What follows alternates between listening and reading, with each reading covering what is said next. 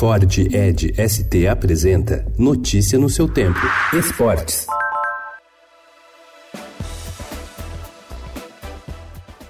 O técnico Tite convocou ontem a seleção brasileira para os amistosos de outubro contra Senegal e Nigéria, com sete jogadores que atuam em clubes da Série A. Entre eles, resgatou Gabriel Barbosa, o Gabigol, e Rodrigo Caio, ambos do Flamengo, e chamou o goleiro Santos, do Atlético Paranaense. Mas vai desfalcar cinco equipes em duas rodadas, a 24 e 25 do Campeonato Brasileiro, por causa dos jogos que serão realizados em Singapura. É uma fase de preparação, de oportunidades para nas competições oficiais todos estarem numa, no mesmo patamar, competições oficiais, o melhor nível, o melhor momento de cada um, independentemente de idade e de quanto tempo ele tenha passado dentro da seleção.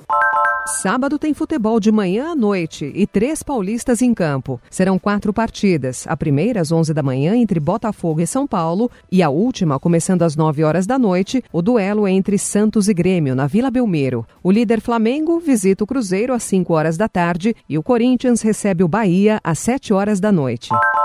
A judoca Rafaela Silva se defendeu ontem depois de ser pega no exame antidoping. A medalhista de ouro nos Jogos Olímpicos Rio 2016 afirmou que a aparição de fenoterol, substância presente em medicamentos contra asma e capaz de melhorar o desempenho de um atleta em seu exame de urina, se deve à contaminação pelo contato com um bebê que toma medicação contra problemas respiratórios. O exame que detectou a substância foi realizado durante os Jogos Pan-Americanos de Lima, no Peru, quando ela ganhou a medalha de ouro.